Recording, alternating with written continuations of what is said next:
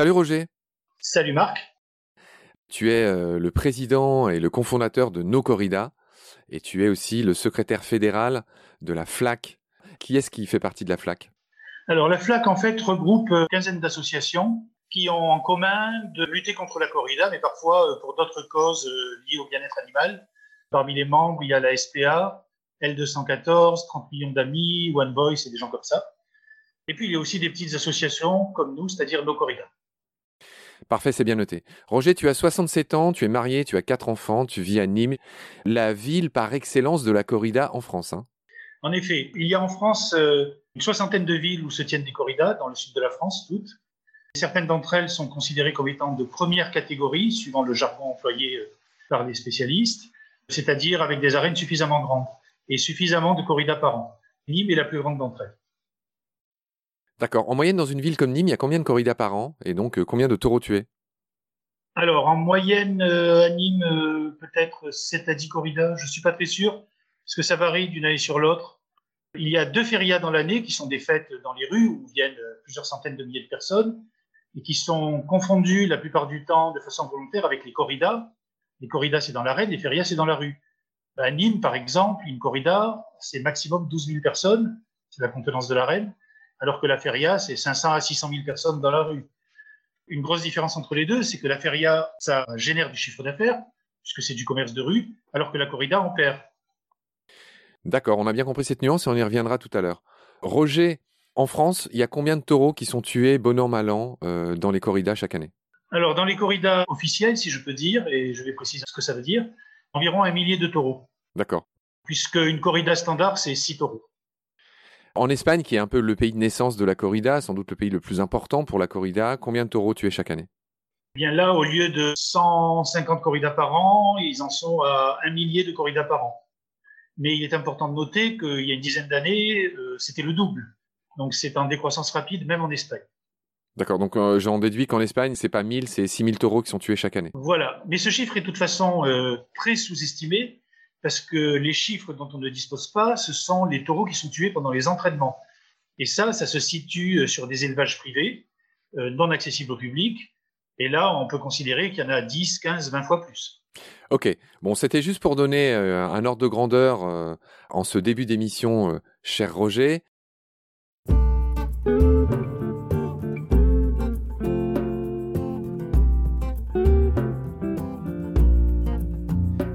Les premiers moments, j'ai cru qu'il fallait seulement se défendre. Mais cette place est sans issue, je commence à comprendre. Euh, je vais sacrifier à ma petite obsession de l'étymologie. Tu t'appelles Roger Lahana, L-A-H-A-N-A. Dis-moi juste d'où vient ton nom et ce qu'il veut dire. Alors, mon nom est d'origine turque. Mon grand-père est né à Istanbul. Il se trouve que c'est un mot qui est commun au turc et au grec, qui signifie le chou. Comme euh, Helmut Kohl, mon homonyme euh, allemand, si je peux dire. Très bien. Roger, c'est pas du tout le sujet, mais c'est juste pour préciser que tu es retraité, tu as 67 ans, tu es un ancien chercheur. Tu as fait des recherches notamment dans tout ce qui concerne les médicaments. Et je précise pour finir, ça n'a rien à voir avec notre sujet d'aujourd'hui, que tu as à la base un doctorat en mécanique quantique. C'est quand même pas rien et je tenais euh, à le dire. Eh ben écoute, c'était un des meilleurs souvenirs de ma vie, ces études de mécanique quantique, parce que c'est tout à fait fascinant pour l'esprit. Ok, Roger, on va commencer à dérouler, on va rentrer euh, dans notre sujet qui se veut extrêmement dépassionné et je dirais euh, scientifique. On va commencer par parler de l'histoire. Je voudrais que tu me dises que ces taureaux qui sont dans les corridas ont pour ancêtre le célèbre auroch. C'est ça, hein? Alors, oui, probablement, mais en fait, on n'en sait pas grand-chose. Le fait que des humains se soient amusés avec des animaux en leur plantant diverses choses en travers du corps, depuis la préhistoire ne signifie pas que pour autant cela est devenu un divertissement de nos jours. Le lien n'est pas du tout avéré. Sinon, on aurait aussi euh, de la giraphomachie et de l'éléphantomachie dans les arènes. Il y en avait beaucoup plus que des aurochs. Donc ça, c'est faire remonter très très très très loin euh, l'origine de la corrida, mais c'est euh, contesté par pas mal de scientifiques. Une chose est sûre, c'est qu'il y a eu des corridas depuis peut-être 8 à 10 siècles en Espagne, donc là, on peut réellement parler d'une tradition euh, qui remonte à longtemps. Et c'est un divertissement avec les animaux qui se conjuguait sous deux formes différentes en Espagne, avant que la corrida devienne plus euh, formelle et codifiée. Il y avait d'une part les seigneurs de guerre qui, lorsqu'ils étaient de retour chez eux, s'amusaient avec leurs lances pour piquer des taureaux dans les champs jusqu'à ce qu'ils succombent. Et puis, il y avait par ailleurs, au centre-ville, dans les boucheries, autour des boucheries, des taureaux qui étaient livrés à la vindicte populaire. Les gens pouvaient venir leur planter tout ce qu'ils voulaient dans le corps en attendant que ces taureaux soient abattus. Et ces gens-là étaient à pied. Et c'est la conjonction des deux qui a donné la corrida telle qu'on la connaît depuis un peu plus d'un siècle, depuis un siècle et demi, qui est totalement codifiée maintenant et qui est répartie en trois tiers. Très bien Roger, donc euh, tu nous as dit 8 à 10 siècles, d'accord. Euh, la tauromachie, la corrida, a été introduite, a été importée en France, c'est très précis, à Bayonne en 1852. Explique-moi pourquoi, comment, qu'est-ce qui s'est passé? Alors au départ, c'est juste euh, une histoire de mariage. L'empereur Napoléon III a épousé une noble espagnole qui s'appelait Eugénie de Montijo, qui adorait la comida, cette noble espagnole. Pour faire plaisir à l'impératrice, la ville de Bayonne a organisé une corrida en 1852 où elle a été invitée. Et c'est quelque chose qui a été répété deux ans plus tard, avec en plus euh, Napoléon III lui-même qui accompagnait son épouse pour assister à la corrida. Ces corridas qui se sont tenues à Bayonne ont été le point de départ de la diffusion des corridas en France, qui sont donc euh, un divertissement totalement importé d'Espagne qui n'a rien à voir avec une culture française. Oui, alors Roger, dans les documents que tu m'as envoyés pour préparer l'émission, je vois qu'il a fallu contourner la loi Gramont de 1850 pour pouvoir faire en sorte que ce spectacle se tienne. Explique-moi ce que c'était. C'était une loi qui protégeait les animaux domestiques euh, contre les cruautés humaines et donc de manière assez euh, rigolote ou malhonnête, c'est selon. La loi a été contournée. Explique-moi comment. Alors, ben, c'est très simple. Euh, les aficionados de l'époque ont dit un taureau n'est pas un animal domestique, c'est un animal sauvage et donc ce n'est pas dans le cadre de la loi. Et ils ont continué à faire des corridas jusqu'à la fin du 19e siècle où la loi a été complétée pour préciser que les taureaux étant élevés dans des élevages, ils relevaient de la catégorie des animaux domestiques. Cela n'a rien arrêté du tout. C'est-à-dire qu'ensuite, jusqu'en 1951, donc dans l'illégalité la plus totale, il y a eu des milliers de corridas en France, y compris jusqu'à Roubaix ou Paris ou Lyon ou Lille, euh, alors que c'était strictement illégal d'organiser des corridas. Euh, donc c'était vraiment euh, y compris avec les maires des villes en question qui étaient en première ligne pour s'opposer aux gendarmes qui voulaient interdire la tenue de la corrida. Et c'est parce que l'État n'a jamais été en mesure d'imposer la loi, c'est-à-dire de faire respecter cette loi qui interdisait les corridas, qu'un amendement a été voté en 1951 pour dire que les corridas relevaient bien sûr d'actes de cruauté et de sévices graves, mais que les poursuites ne s'appliquaient pas dans les lieux où il y avait une tradition locale ininterrompue cette expression est très importante. Mais cette place est sans issue, je commence à comprendre.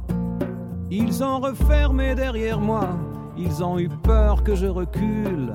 Je vais bien finir par la voir, cette danseuse ridicule. À ce jour, Roger, la corrida est toujours officiellement interdite en France. Il me semble même que ça fait l'objet d'un article du Code pénal. On en est où par rapport à ça?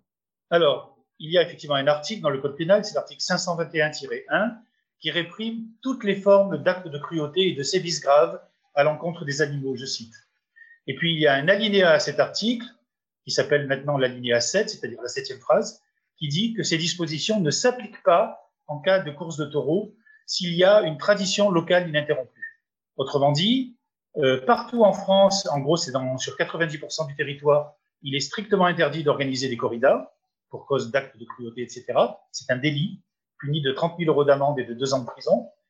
Mais dans 12 départements du sud de la France, il n'y a pas de poursuite et donc il n'y a pas de condamnation. C'est une sorte d'immunité. On en reparlera tout à l'heure. Roger, à ce stade, je voudrais faire rentrer dans l'émission le grand Victor.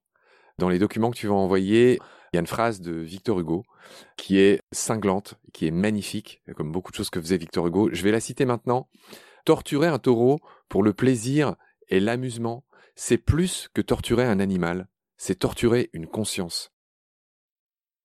Tant qu'il y aura des êtres qui paieront pour voir une corrida, il y aura des guerres.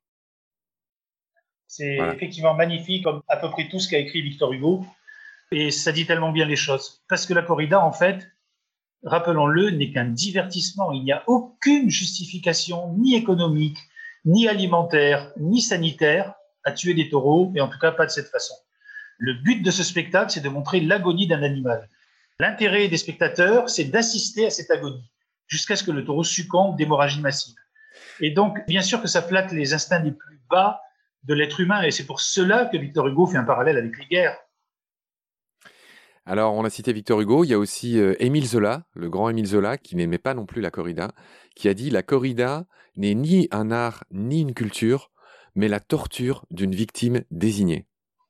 Et là aussi, c'est très important, puisque les aficionados euh, disent et répètent euh, sans jamais s'arrêter que la corrida, c'est de l'art et c'est de la culture. Et nous, ce qu'on répond, c'est non, c'est de la torture. Ça ne peut pas être de l'art, puisque ça glorifie la mort et pas la création. Et ce n'est pas de la culture, euh, puisque de toute façon, euh, ce n'est qu'un spectacle sadique. Est-ce que ce monde est sérieux?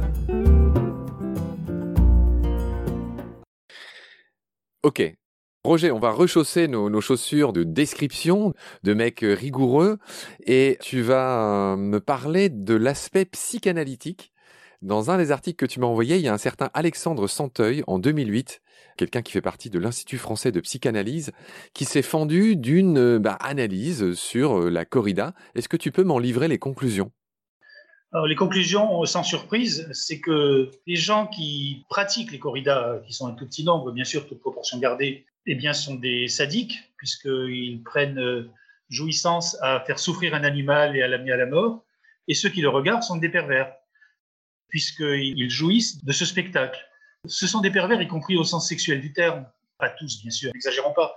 Mais ils ont une tendance à la perversion. Il y a eu euh, des cas assez nombreux de gens qui avaient des déviances euh, sexuelles parmi les personnes qui allaient voir des corridas.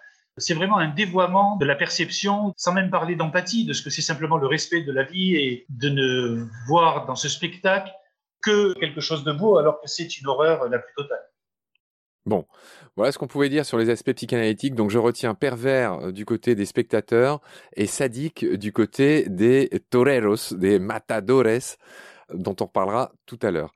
Roger, on va quand même parler, on va décrire ce qu'est la corrida. On va essayer de ne pas porter de jugement. On va juste décrire ce que c'est. La corrida est un spectacle qui dure une vingtaine de minutes et qui, euh, évidemment, réunissent un matador et un taureau et chez ce taureau, il y a trois qualités qui sont reconnues, qui sont attendues, qui sont bravoure, noblesse et caste. Et au-delà des mots, ça recouvre des réalités très précises que je te laisse nous expliquer en commençant donc par la bravoure. Qu'est-ce qu'on appelle la bravoure chez un taureau, Roger? Bien entendu, déjà, ce qui saute aux yeux, c'est l'aspect anthropomorphique de ces mots. Je rappelle qu'un taureau n'est pas un être humain et que les concepts de bravoure, de noblesse et autres n'ont aucun sens pour un animal qui au passage n'est le prédateur de personne, à la différence de l'être humain. La bravoure, vue par les aficionados, c'est la promptitude à charger à la moindre sollicitation et à répéter les charges. La noblesse, c'est le fait que l'animal charge en ligne droite, sans donner des coups de tête imprévisibles. La caste, c'est de présenter d'autres qualités telles que la force et l'aspect esthétique. Et c'est très important parce que on voit que tout ça, c'est très anthropomorphique, mais ça correspond surtout à ce qui arrange bien l'être humain dans sa façon de considérer le taureau.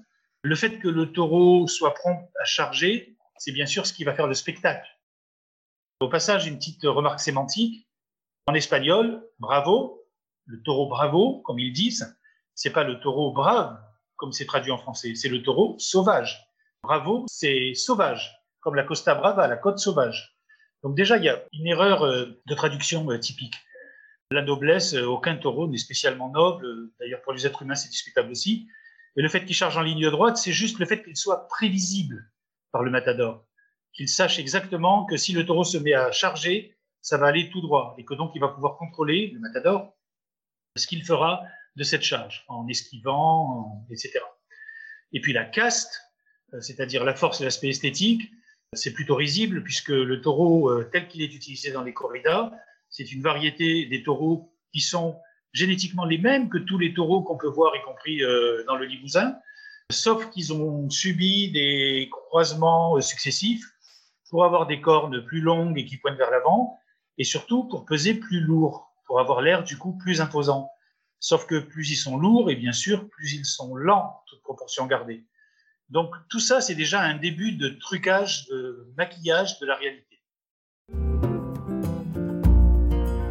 Andalousie, je me souviens les prairies bordées de cactus. Je vais pas trembler devant ce pantin, ce minus. On va continuer à décrire euh, comment tout ça se fait. La corrida est divisée en trois tercios, en trois tiers. Il y a la notion de pic. En deux, il y a les banderilles. Et trois, c'est la mise à mort. Explique-moi chacune de ces étapes. Alors, premier tiers, la pique, qui est l'héritage du chevalier sur son cheval euh, qui allait piquer les taureaux dans les champs. C'est un homme euh, sur un cheval qui est d'ailleurs protégé depuis les années 20 par un caparasson, c'est-à-dire une sorte de protection en cuir très épais pour que le taureau ne puisse pas l'éventrer. D'armure. C'est ça. Le cheval, d'ailleurs, au passage, a les yeux occultés et les oreilles bouchées avec du coton. Donc, il n'a aucune idée de où est le taureau pendant les quelques minutes où il est dans l'arène. L'homme sur le cheval tient une pique de 2,60 m avec une pointe de 10 cm de long. Il enfonce cette pique entre les omoplates du taureau et le but, c'est de provoquer l'hémorragie la plus massive possible. Il y a un proverbe aficionado qui dit qu'il n'y a pas de bonne pique s'il n'y a pas de sang jusqu'au sabot. Donc le but du tertio de pique, c'est de faire saigner le taureau. Bien que la pointe ne fasse que 10 cm et soit en théorie prémunie de s'enfoncer plus loin par un petit dispositif qu'on appelle la crocetta, la petite croix, en fait, avec un mouvement de vissage, le picador peut très bien enfoncer cette pique jusqu'à 40 cm de profondeur. Et là, le but, en dehors de l'hémorragie, c'est de léser les muscles du cou pour que le taureau baisse la tête. Et pourquoi lui faire baisser la tête? Pour deux raisons. La première, c'est que quand il charge, il a l'air beaucoup plus dangereux, puisqu'il fonce la tête baissée, alors qu'en fait, il a mal et il n'arrive pas à tenir sa tête haute. Et la deuxième raison, c'est pour le dernier tertio sur lequel on ira tout à l'heure, qui est que s'il n'avait pas la tête baissée, le matador ne pourrait pas planter son épée sur le haut du cou. Donc voilà, ça c'est le picador. Les banderilles, deuxième tertio, c'est un homme qui va planter trois paires de banderilles. Les banderilles, même si ça a un nom qui sonne charmant et si c'est visuellement quelque chose de très euh, festif avec des fanfreluches en papier, etc., colorés, en fait, ce sont des harpons de 60 cm de long avec des pointes anti-retour de 4 cm en acier ce qui fait qu'une fois que la banderille est plantée, elle ne peut plus s'arracher. Et du coup, le taureau va garder ses banderilles jusqu'à la fin de la corrida. Et là, le but est double, prolonger l'hémorragie, l'aggraver et augmenter la douleur. Le but de tout ça, c'est que le taureau soit le plus affaibli possible quand arrive le troisième tertio, qu'on appelle le tertio de la mort, et où intervient le matador, mot espagnol qui veut dire tueur. C'est largement plus explicite que de dire matador. Matar, tuer. Matador, tueur. Le tueur, c'est celui qui arrive avec son épée et qui va faire un certain nombre de passes visant à une certaine chorégraphie avec sa cape pour que le public soit très content de voir euh, des acrobaties incroyables alors qu'il est face à un taureau de 500 kilos. Donc en fait, euh, le matador va remuer sa cape pour faire bouger le taureau. Et la raison pour laquelle, grand mystère chez les profanes, le taureau charge la cape et pas le torero, c'est que le taureau est myope et il ne repère que les objets en mouvement. Et donc, quand le torero va bouger la cape, le taureau va foncer sur ce qui bouge, c'est-à-dire la cape. Peu importe qu'elle soit rouge, jaune ou violette, il va foncer sur ce qui bouge. Et si le torero reste immobile, il ne risque rien. Le torero passera à côté sans le voir. Au bout d'un moment, le taureau est complètement épuisé. Il arrive d'ailleurs très souvent qu'avant cette étape-là, il s'effondre plusieurs fois sur le sol et qu'il soit poussé à se relever. Et puis, euh, quand le matador décide que ça suffit, il enfonce son épée entre les omoplates à un endroit bien précis, peu importe, de façon à transpercer les poumons du taureau et donc à le faire mourir en fait par noyade. Euh, le taureau meurt et euh, noyé dans son propre sang.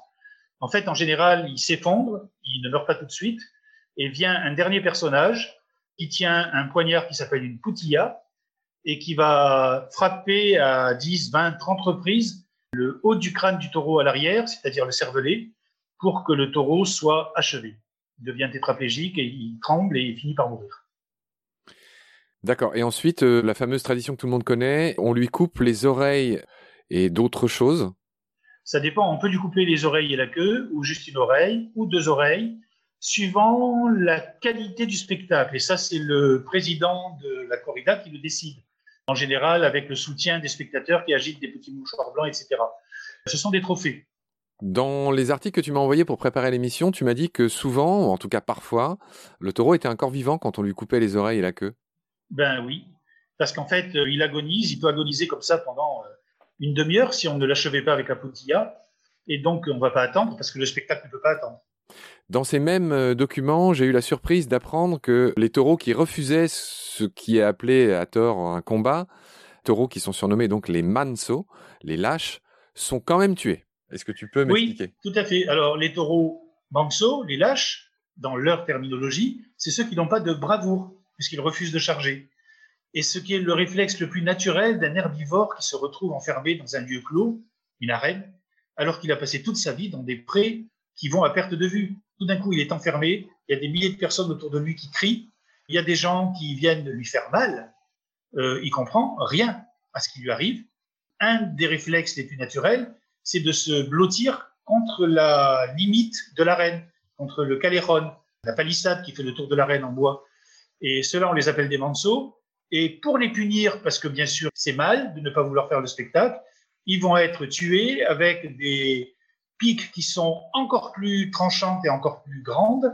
Ils vont être achevés avec des banderilles d'une taille spéciale. Et ça va être encore plus horrible pour eux d'agoniser pour finir leur vie. J'en ai poursuivi des fantômes presque touché leurs ballerines. Ils ont frappé fort dans mon cou pour que je m'incline.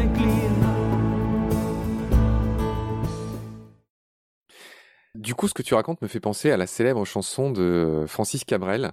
Est-ce que c'est quelqu'un qui fait partie de la sauce Est-ce que tu peux me dire un mot sur cette célèbre chanson? Alors, cette célèbre chanson, elle est bien sûr anti-corrida et elle décrit l'horreur des corridas Francis Cabrel n'est affilié à aucune association et n'a jamais voulu, ce qui est tout à fait euh, légitime. C'est un chanteur, c'est un artiste. Pour autant, il exprime son opinion et il l'a exprimé avec cette chanson qui est devenue un quasi-hymne pour la cause anti-corrida, mais sans qu'il l'ait spécialement voulu. En revanche, les paroles de sa chanson sont tout simplement euh, sublimes. Roger, je voudrais que tu me dises un mot de ce qu'on appelle les novilladas dans lesquels des adolescents toreros en herbe opèrent sur des taureaux très jeunes qui n'ont que 2 à 5 ans. Parle-moi un peu de ces novilladas et des enfants en général qui vont assister à des corridas. Oui, c'est sans doute un des plus grands scandales dans la corrida. C'est le prosélytisme visant à attirer le plus possible de jeunes, soit sur les gradins en tant que spectateurs pour leur donner envie de continuer à voir ces spectacles et donc de continuer à remplir les gradins, parce que pour le moment l'âge moyen est plutôt vieillissant soit, encore mieux pour les aficionados, d'apprendre à devenir eux-mêmes toreros. Ces jeunes sont formés dans des écoles de tauromachie, il y en a six en France, dont deux à Nîmes, et on leur apprend à toréer à partir de l'âge de 8 ans. D'abord avec des mannequins sur roulette, et ensuite, à partir de 12-13 ans, ils peuvent commencer à tuer des vrais animaux, qui sont des veaux, bien sûr, pas des taureaux, des animaux plus petits qu'eux. Ils font ça avec une énorme maladresse, donc c'est encore plus cruel parce que l'animal agonise de façon atroce, euh, ils apprennent à planter leur épée ou leur pique ou peu importe quoi euh, dans ces veaux. Roger, on va enchaîner sur le fait que ce spectacle est euh, sans conteste préparé et truqué. Je voudrais que tu commences par ce qu'on appelle l'afeitado, ce qui veut dire le rasage. Les cornes du taureau sont sciées à vif. Et ce que tu dis dans les articles qui concerne ces animaux, est ce que n'importe quel vétérinaire pourra confirmer, c'est que les cornes de ces animaux et d'autres animaux qui ont des cornes ne sont pas des os insensibles. Ils ont à peu près la même sensibilité que nos dents. Je voudrais que tu me parles de cet afeitado. Alors, c'est tout à fait euh, sourcé, le fait que l'afeitado se pratique. On a des vidéos. On voit le taureau euh, qui est maintenu dans une espèce de carcan en bois pendant qu'on lui scie les cornes, qui de toute évidence souffre énormément et crie, essaye de bouger la tête mais ne veut pas trop. Le but, c'est d'enlever quelques centimètres au bout de chaque corne et de refaire par-dessus un maquillage qui ne montre pas euh, la disparition du bout de corne enlevé avec de la résine ou peu importe quoi, un peu de peinture, je ne sais pas. Le but est multiple. D'abord, la douleur qui affaiblit le taureau, qui le désoriente, qui le stresse. Ça, c'est avant qu'il soit lâché dans l'arène. Donc, c'est une vraie torture, hein, puisque, comme tu l'as rappelé, c'est la même sensibilité que des dents humaines. Et en plus, ça change complètement son appréhension de l'espace quand il va charger, parce qu'il est attaqué par les hommes qui sont sur la piste, eh ben, il va croire euh, que l'être humain qui est pas trop loin de la cape, il va arriver à le prendre avec la corde, mais sa corde est plus courte. Et donc, il va le louper. Ça maximise les chances pour l'être humain de ne pas se faire encorner, même si ça arrive de temps en temps, assez rarement. Et ça minimise les chances pour le taureau d'en finir au plus vite. Mais en plus, si par hasard il touche quelque chose avec ses cornes, ça lui fait très mal. Imagine tes dents. Ouais. C'est bien compris. Euh, cette opération a lieu dans un endroit qui s'appelle le cajon, euh, une sorte de grosse caisse dans lequel le taureau est complètement bloqué euh, pour qu'on puisse lui scier les cornes. Tu, peux me dire un mot sur le cajon? C'est juste une cage en bois très très solide, bien sûr, qui maintient le taureau, qui contraint le taureau de façon à ce qu'il ne puisse pas bouger. en particulier qu'il ne puisse pas bouger la tête, mais par contre les cornes déplacent. Toujours pareil, dans les documents que tu m'as envoyés pour préparer l'émission, j'ai appris que pour truquer ce spectacle, pour affaiblir le taureau, on lui donnait également des substances, des médicaments. Je voudrais que tu me dises un mot là-dessus. Alors, c'est très très contesté par les aficionados, mais il se trouve qu'on a eu euh, des documents euh, qui nous ont été transmis par des vétérinaires d'arène et qui attestaient que le taureau, les taureaux avaient pris euh, un certain nombre de produits qui avaient pour but là aussi soit de les désorienter, soit de les affaiblir, par exemple des produits pour lui faire évacuer ses selles, des produits, des neuroleptiques, des choses comme ça. Le problème qu'on a, c'est que ce document, il remonte à une vingtaine d'années, que maintenant les aficionados disent oui, mais ça c'était avant, ça n'existe plus du tout, et que c'est quasiment impossible à prouver. Ok. Il y a une autre joyeuseté dont on se sert pour faire avancer les taureaux, qui s'appelle l'empujador. C'est pour les faire avancer, c'est une sorte de pic électrique. Dis-moi un mot là-dessus. Alors ça, c'est un accessoire, si j'ose dire, euh, qui est utilisé couramment dans les élevages d'animaux pour les faire aller euh, d'un champ à un autre ou pour sortir du champ pour monter dans un camion. Donc ce sont des pics qui envoient une décharge électrique euh, douloureuse qui fait que l'animal fuit la douleur et avance. Dans le cas des taureaux, on va s'en servir quand ils sont dans le toril, s'ils n'ont pas trop envie de sortir par la petite porte qui ouvre sur les arènes, et que Francis Cabrel décrit si bien, eh ben, on leur donne des petits coups de pique électrique pour qu'ils finissent par euh, sauter dehors. Et c'est très très visible quand ils font cette espèce de bond sur place ou presque quand ils sortent euh, en plein soleil.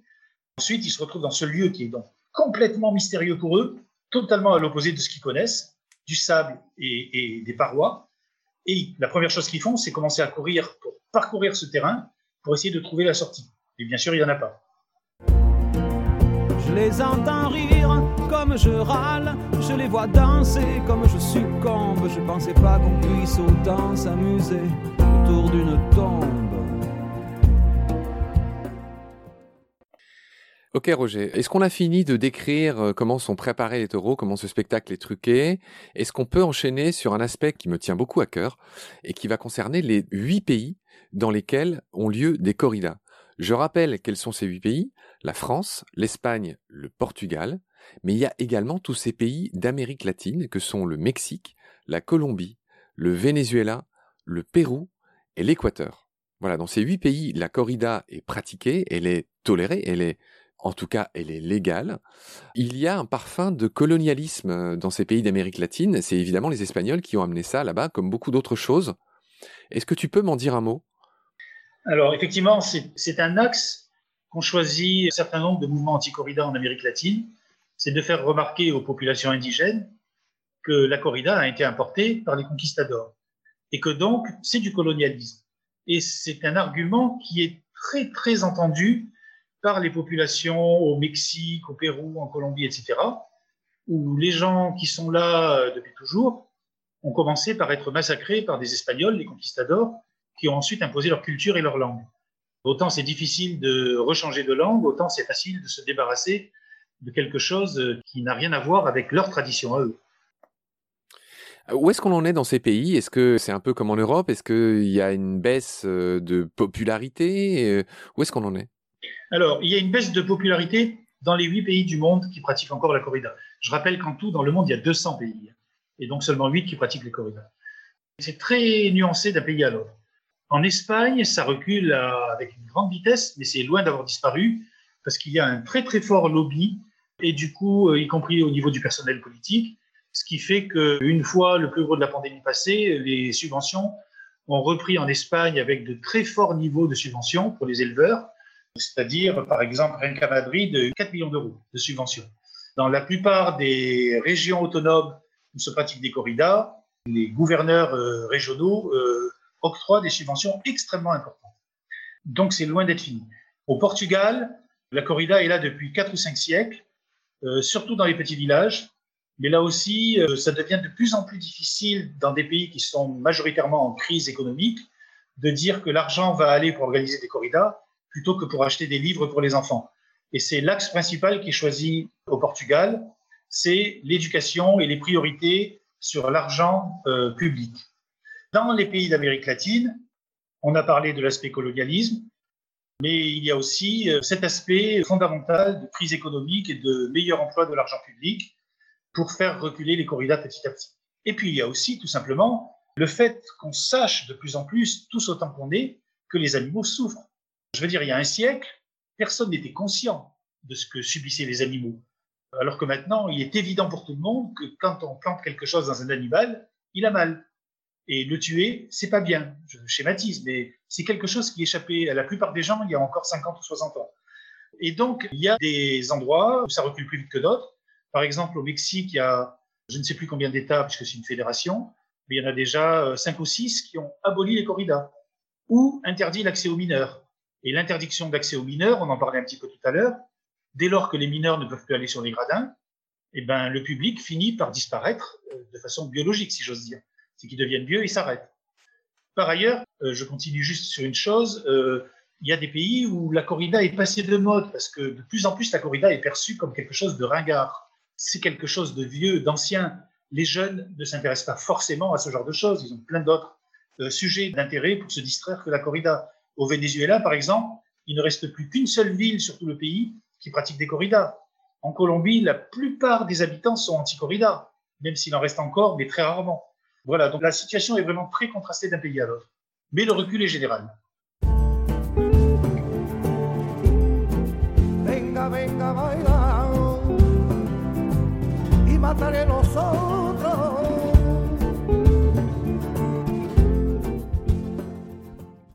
D'accord, Roger.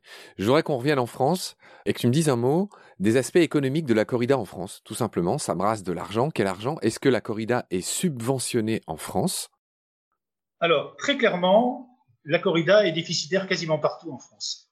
Il y a peut-être 65 communes qui organisent des corridas dans le sud de la France. Ça peut varier à quelques communes près. Et la plupart sont déficitaires. Simon Casas, qui est un organisateur de corrida très connu en France, puisqu'il tient des arènes de Nîmes mais il est aussi le responsable des arènes de Madrid et d'autres villes en Espagne, euh, a dit une fois euh, au Midi Libre, si j'ai moins de 50% de spectateurs dans les arènes, je plonge. Et donc, on a suivi avec beaucoup d'intérêt dans le Midi Libre, qui est le quotidien régional local, les chiffres de fréquentation des arènes chaque fois qu'il y a des férias. De fait, il est très souvent en dessous de 50%. Donc, il ne peut pas tenir, lui et les autres, ne peuvent pas tenir très longtemps sans subvention. Et c'est relativement compliqué parce que ce ne sont pas nécessairement les communes qui subventionnent, sauf un peu à la marge. Par exemple, dans certaines villes, ils vont euh, offrir la location des arènes, ou le personnel qui va se charger d'électricité, ou les secouristes. Tout ça, c'est des coûts en moins.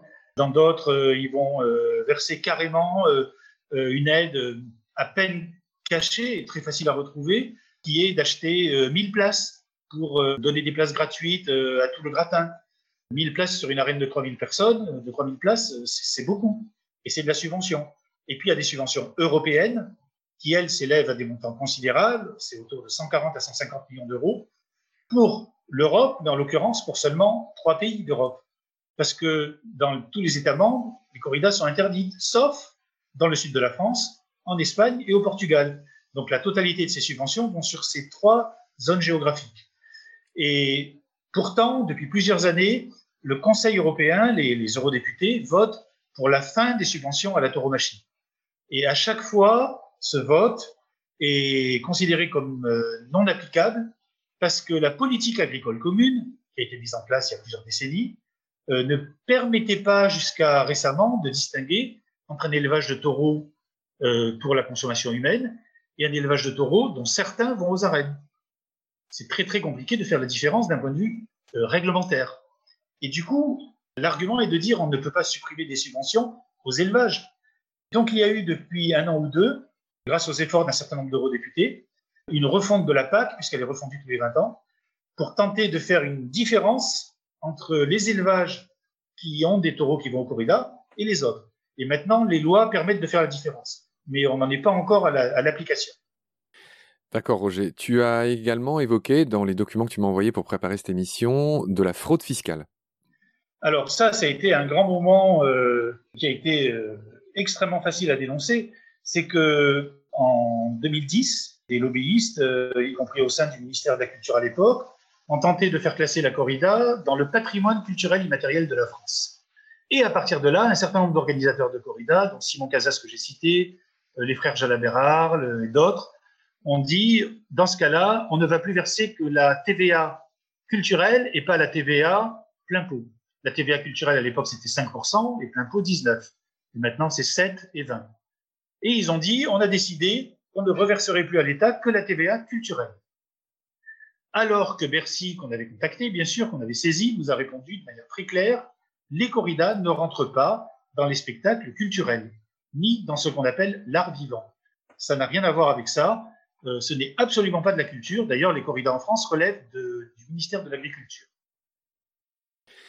Dans l'introduction, Roger, tu m'as dit qu'on entretenait délibérément la confusion entre une corrida et une feria. Je suis pas sûr qu'on ait besoin d'y revenir. On a compris ce que tu as dit. Est-ce que tu veux euh, juste repréciser quelque chose là-dessus? Là-dessus, non, mais je voudrais finir sur la fraude fiscale.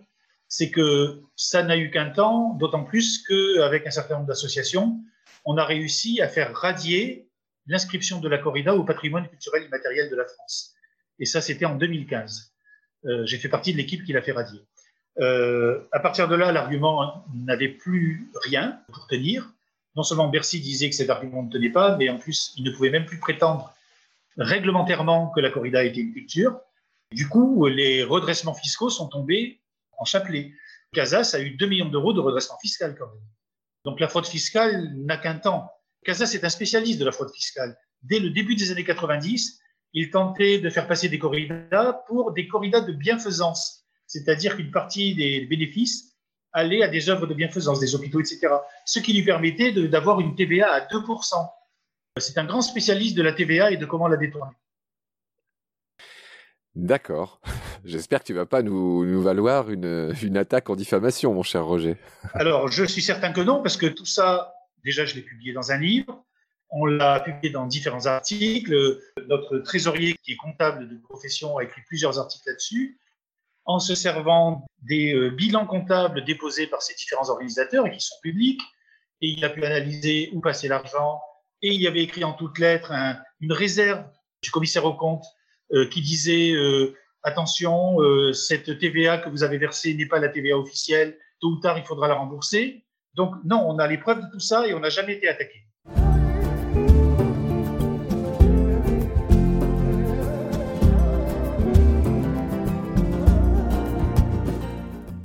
Bon, tu me rassures. Roger, on va finir cette émission en disant que en France, le rejet de la corrida par la population est massif. 75% de la population française, soit 3 Français sur 4, sont contre la corrida, selon un sondage IFOP 2021 euh, réalisé pour le magazine 30 millions d'amis. Ça représente 25% de gens qui sont contre la corrida en plus que par rapport à 2007. Alors, la première organisation que je tiens à saluer, et je le fais systématiquement, c'est L214, qui n'est pas spécialement euh, engagé contre la corrida, même si bien sûr ils sont contre les corridas, mais c'est grâce à toutes leurs actions, caméras cachées, etc., qu'ils ont amené une vraie conscience de la souffrance animale dans le grand public. C'est un effet secondaire, si je peux dire, mais positif, de cette prise de conscience de la souffrance animale et de la maltraitance qu'on impose aux animaux, qui a amené de plus en plus de gens à rejeter tout ce qui concernait les maltraitances imposées aux animaux. À commencer par la corrida, qui, comme je le disais au début, ne se justifie par rien d'autre que le fait de se divertir. Donc oui, il y a de plus en plus de gens qui sont contre la corrida, parce que c'est simplement indéfendable. Très bien, Roger. Il y a un dernier aspect que je voudrais aborder euh, avec toi avant de conclure cette émission.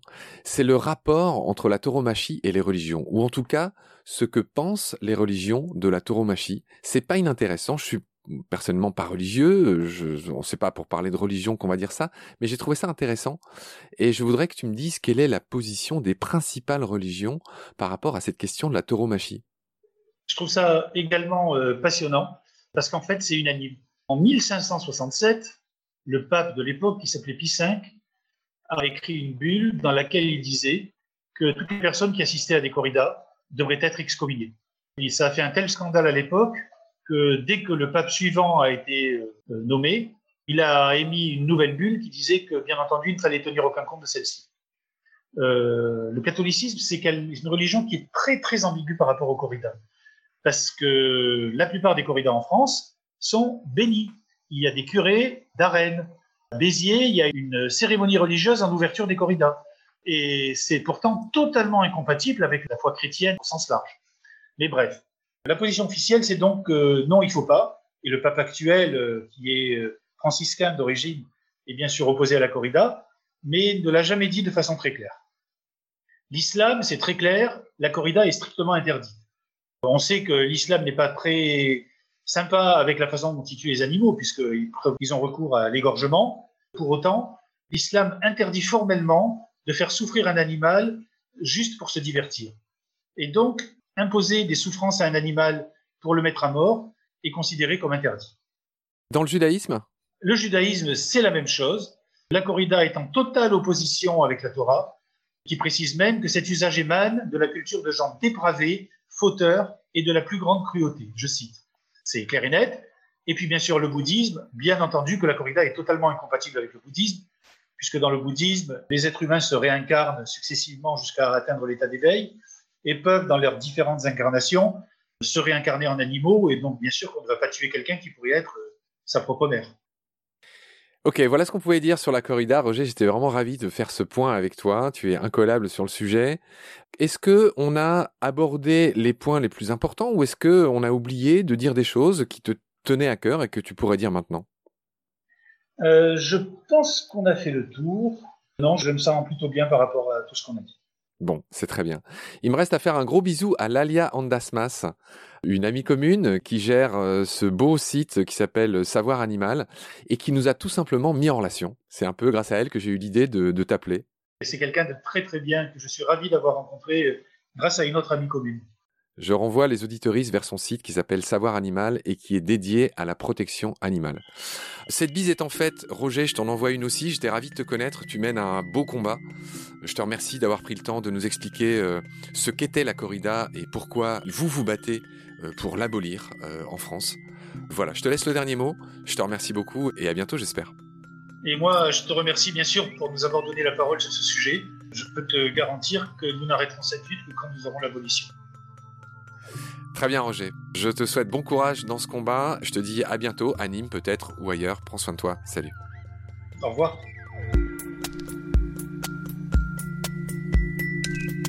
Pendant notre combat, nous deux, tu avais l'œil du tigre. Tu en voulais ce soir-là. Il faut que tu retrouves ça maintenant. Et la seule façon, c'est de recommencer au commencement. Tu vois ce que je veux dire?